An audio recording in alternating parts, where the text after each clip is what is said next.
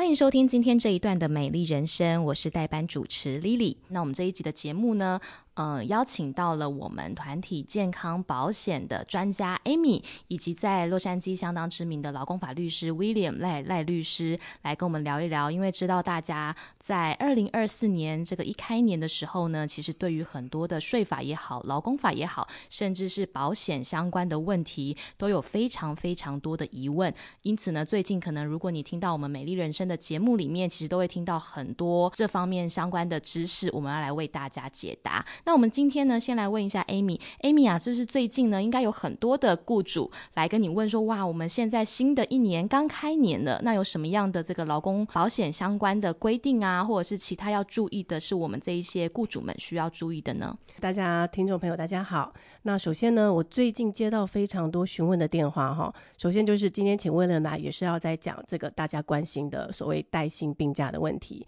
那因为很多雇主在问，那很多员工也在问，所以变成是说，这个大家这个目前来说都是非常 confused 的。那 before William 开始讲这类的主要的这些话的之前呢，我首先跟大家分享一下，就是从今年一月一号开始呢，其实在健保法这边哈，针对五十个人以上的企业。有一个很新的规定，那这个规定呢，其实它是降低了员工就员工自己承担保费的比例，也就是说，原本比方说公司帮员工付一个程度，比方说八十 percent 的保费，五十人以上的企业，因为规定一定要投保嘛，一定要给员工保险。那从一月一号开始呢，他把这个这个员工自付的部分的比例降低了，也就是说，那雇主要承担的部分就增高了。所以这是一个一个相对的问题。那从今年开始，如果雇主有一些呃 policy renew 啊，或者说重新审核保单福利内容跟保费的时候，要特别注意，要符合新的这个 ACA 健保法的规定，雇主必须要多承担一些保费。那怎么样说多承担一些呢？要把握一个原则，就是我们不可以让员工，就是就他自己的 W two 的薪资来说，哈，不可以让他承担的保费。高过他的 W-2 的薪资的百分之八点三九，就是你不可以让他付超过他薪水的八点三九。如果不幸的你让他付超过了他自己 W-2 薪资的八点三九呢，这个在健保法上面就会变成是不 affordable，就是说不符合健保法要求的，就是太多了，员工是不可承担的。在鉴保法的定义上，所以大家要非常小心，因为这个比例每年都不一样。那不仅是说我们设定保单的时候要很小心这个百分比哈，不能让员工多付了，多付的话，雇主是重罚，会受到重罚。另外就是还必须要让员工知道有这么一个条款，员工必须要有有这一步进一步的认知。除了首先让他们知道他们有被法律保障之外呢，还有就是他们不可以。在这个雇主提供可以负担的健保法健保费计划的前提下，不可以随便去拿州政府的补助，什么呃欧记健保啦，Cover California 啊，或是其他州的保险，他们在拿州保险的补助的时候，就要再三比对、再三询问，不可以随便去拿。拿到的话，他们到时候可能会给自己惹麻烦。那至于员工的家属呢，很多时候家属是可以 qualify 州的这些。呃，保费补助的，那就要按照他的家庭收入来看。这个是今年来说，就是呃，在健保法上呢，有把健员工承担的健保保费的部分又把它降低了，所以雇主的压力就更大一些喽。除了就是涨价，今年我们也看到好多都是十几个 percent 的涨幅。那还有就是健保法的这个要求，所以大家在这个保单在 renew 的时候一定要看清楚，然后多比较。那接下来呢，我刚刚提到很多客人在询问带薪病假这边，那我们知道哈，其实呃威廉在这方面非常有经验，所以我我们直接先问他最重要的，大家在问的这个重点：今年的带薪病假从一月一号开始，听说是已经就是要。呃，雇主要提供到五天给员工的带薪病假，那这样的一个做法跟政策呢，是针对什么样的公司？那我们的客人，我们的公司行号需要注意什么？就是它的重点内容大概是什么？可不可以请威廉大概讲解一下？大家好，我是 William Night 呃，谢谢呃，今天这么特别的节目来请我来讲加州的带薪病假。其实每年加州的法律都增加蛮多。嗯，只是举个例子，过去我们加州州长签了八百九十条法律啊，新法啊，当然不是每个都是劳工法，啊，今年很大的法改变就是带加州的带薪病假，从二零二四年开始，三天二十四小时到五天四十个小时，所以增加两天或是十六个小时，看哪一个比较多啊？啊，当然有这个数字有增加，海报也有新的二零二四年的带薪病假的海报，也有二零二四年有一个新的 form 叫 Notice to Employee Form，就是针对 non-exempt 员工的 form。上面要通知书面通知员工，公司执行是哪一个方法来执行带薪病假？是不是累积的方式？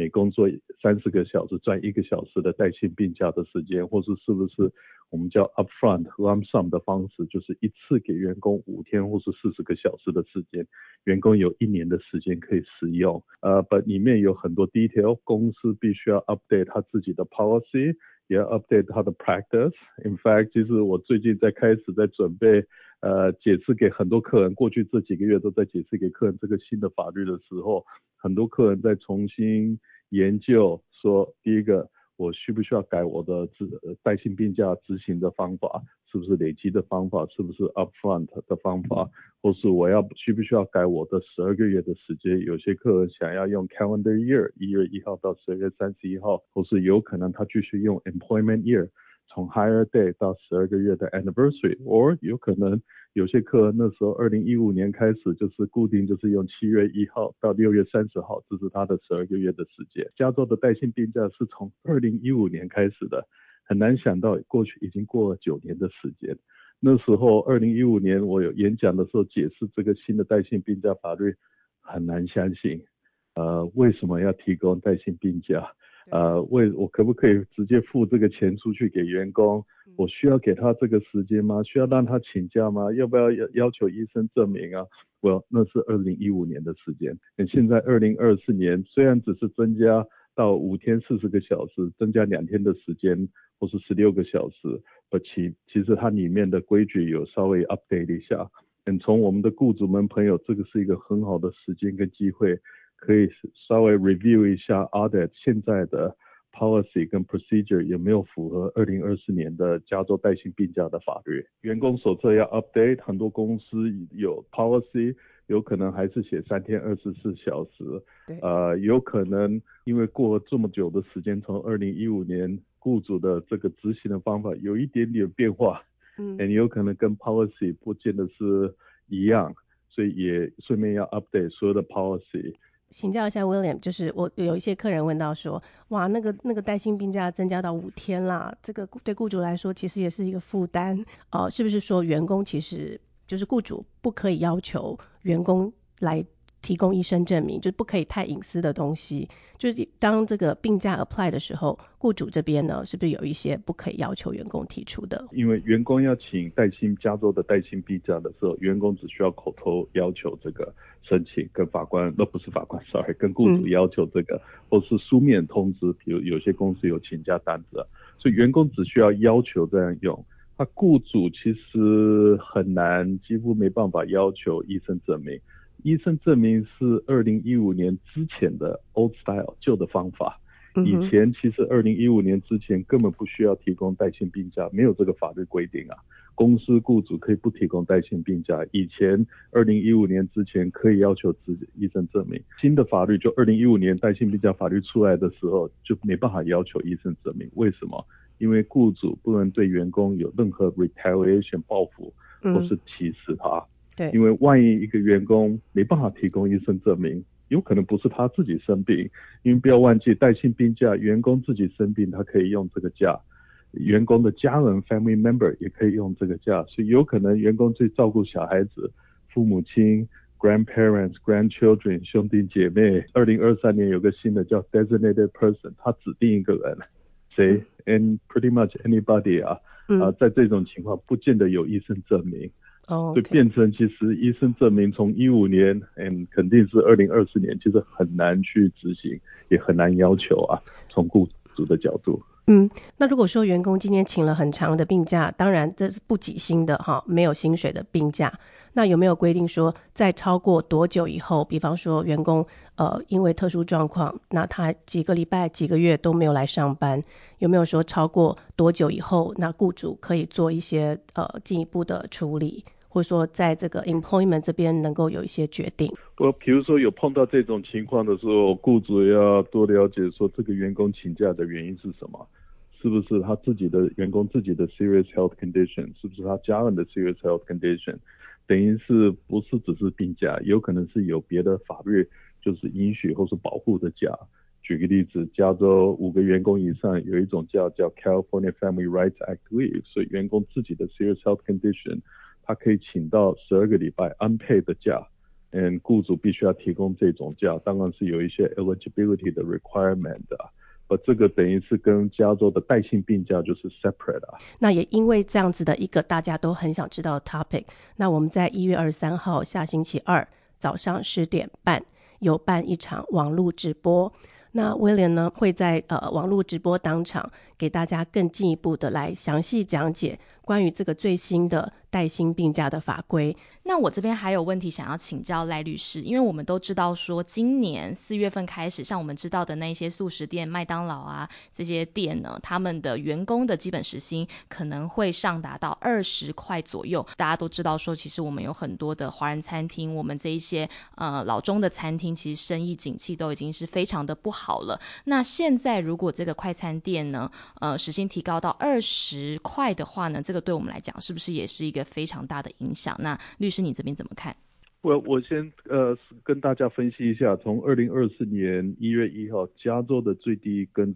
最低工资增加到十六块钱一小时，去年是十五块半，啊，今年就是增加到十六块钱一小时。公司的 exempt 的员工是最低工资的两倍，以月薪啊要必须要符合 exam 的标准是五千五百四十六点六七，那这是加州的最低工资。嗯，当然也有别的 local 的最低工资，所以举个例子，我们北加州的很多城市，像 San Jose 十七块五毛五，从一月一号开始啊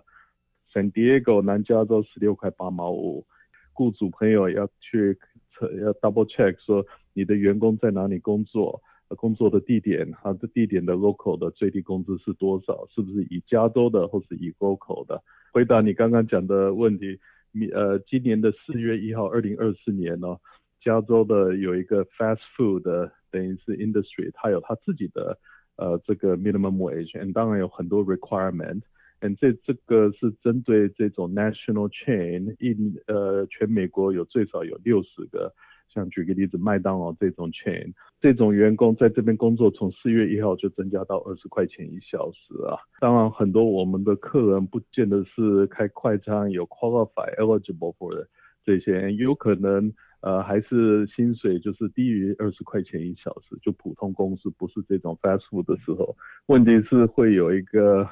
呃 different effect，会影响到一般的。像你刚刚讲餐馆，就是不是这种 fast food 的餐馆，national chain 的餐馆，是不是会有疑问说，诶，奇怪，为什么 麦当劳的员工赚二十块钱，啊，我在餐馆这边赚的没有赚到二十块钱？呃，嗯，有可能变成就是，呃，我们的餐馆的朋友这边就比较辛苦一点，呃，嗯，呃，开销都会稍微高一点，因为这个，呃，最低工资有增加。二零二四年最新的劳工海报也出炉了。那呃，在雇主收到华信保险提供的劳工海报的时候，该有什么样注意的地方？那应该要怎么样来张贴这样的海报？注意事项是什么？这个海报其实从外表远远看的看起来，每一年看起来像一模一样，除非颜色有一点变化，啊。把真正的里面的内容有呃改变蛮多的。今年其实比较大的改变就是，当然是加州最低工资二零二四年里面其中一个海报有 update 了。加州的二零二四年的带薪病假的海报也 update。呃，我们的加州 Cal OSHA 的这个 Safety and Health Protection on the Job 也 update。加州有一个新的反歧视跟骚扰的 poster update。联邦政府也有 update 它的 poster 啊。雇主这边不要忘记，就是最新的海报要贴上去，贴在地地点，就是员工可以看得到的地方，是不是 break room，是不是记录工作时间的这个 location，这样员工看得到。所以第一个就是有一个叫 IWC wage order，嗯，每一个 industry 有不同的 order，这个要印出来要贴上去。第二个是有可能你你的 local city 啊有他自己的海报，那当然不知道要。呃，贴上去哪哪些海报，当然可以咨询问自己的律师。律师会提供一个 consultation。是，还有如果说很多 location 的公司，是不是每个地方都要贴啊？对，每个办公室也需要，而且因为疫情以后，我们现在都知道可以 work from home，所以你 remote worker 也要提供海报给、嗯、呃给他们。And remote worker，加州过去几年是允许说可以雇主可以 email 这些海报。呃，当然，雇主也可以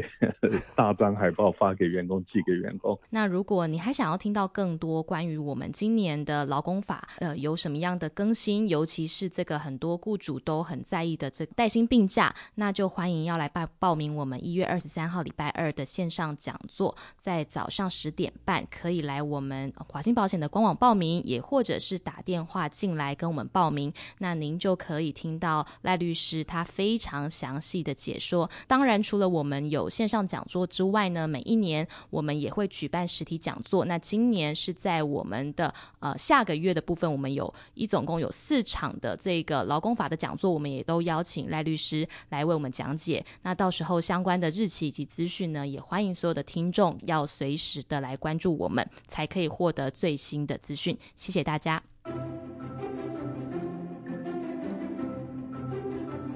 健康保险，你问我答。大家好，我是华兴保险负责团体健康保险的伊法。上周有听到观众留言，就是想要知道，如果说保险公司的计划有改了，那我要怎么知道呢？其实这个时候我一定要跟朋友讲，在保险到期的快到期的时间，一定要跟你的经纪人联络，因为经纪人一定会告诉你现在有没有任何的改变。当然，也许你会说，哎，不是我的经纪人应该跟我说吗？是的，没有错。如果今天您是团体健康保险的客户，那一定会在您要快 renew 的时间，您的经纪人在跟你讨论下一期的计划的时候，一定会告诉你说，啊、现在的改变是如何。但是如果说您是个人健康保险的客人，当然就要对自己的自身的这个福利，还有这个受保的情况，要更掌握的清楚一点。因为常常在个人健康保险，如果连保险公司因为没有扣到款项，然后就把保险停掉了，可能还是有很多的朋友都没有发现，等到用的时候才发现，那这个就。得不偿失，就失去了你买保险的意义。那再来就是，我知道保险公司常常都会发很多的这个广告邮件进来，那也有很多的客人就跟我说：“哎，我都丢掉了。”其实有时候我自己也会犯小小的同样的错误，但是我会想要说，麻烦大家还是拆开来。如果说看到是广告丢掉都不迟，因为呢，有的时候其实保险公司发过来的可能是你在刚刚换了保险计划以后的新的保险卡，或者是说您没有。更换计划，但是您的 renew 的时间快到了，保险公司也会发一个新的保险卡来期待你会继续 renew，所以千万不要把保险卡给扔了而不自知。那有的时候呢，会有一些医疗账单，我相信朋友们一定还是有很多的朋友是选择 PPO 不用指定家庭医生的计划，所以当你们丢掉了这些保险公司来的文件，可能就把你的账单给丢了。那如果是这样的话呢，呃，无所谓的账单不是。保险公司给你的账单哦，可能是这个我们去做检查地方给我们的账单。但是如果你丢了，然后或者是保险公司给你也丢了，那到时候你就没有办法知道自己要付多少钱给检查中心或是给医院。那换来的可能是你未来的信用不好，因为他可能收不到钱，就把你送到了这个呃催缴公司，会影响到你的信用。那在未来如果要买车子、买房子，可能都会有些影响。我是伊法，有任何团体健康保险的问题都可以找我哟。如果您也有健康保险问题，欢迎您到语音电话八八八八八五零八六零八八八八八五零八六零留下您想知道的问题及资讯。如果您的问题被采用，还能获得一份精美的小礼物哦。谢谢收听，祝您有个愉快的周末。